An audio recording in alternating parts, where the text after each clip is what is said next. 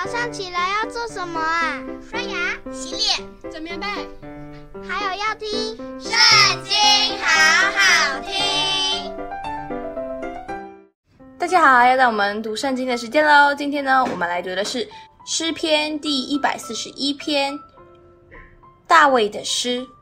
耶和华啊，我曾求告你，求你快快临到我这里。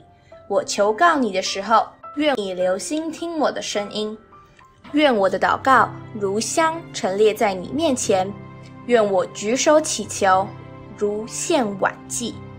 耶和华，求你禁止我的口，把守我的嘴，求你不叫我的心偏向邪恶，以致我和作孽的人同行恶事，也不叫我吃他们的美食。任凭一人击打我，这算为仁慈；任凭他责备我。这算为头上的膏油，我的头不要躲闪。正在他们行恶的时候，我仍要祈祷。他们的审判官被扔在檐下，众人要听我的话，因为这话甘甜。我们的骨头散在墓旁，好像人耕田薄地的土块。主耶和华，我的眼目仰望你。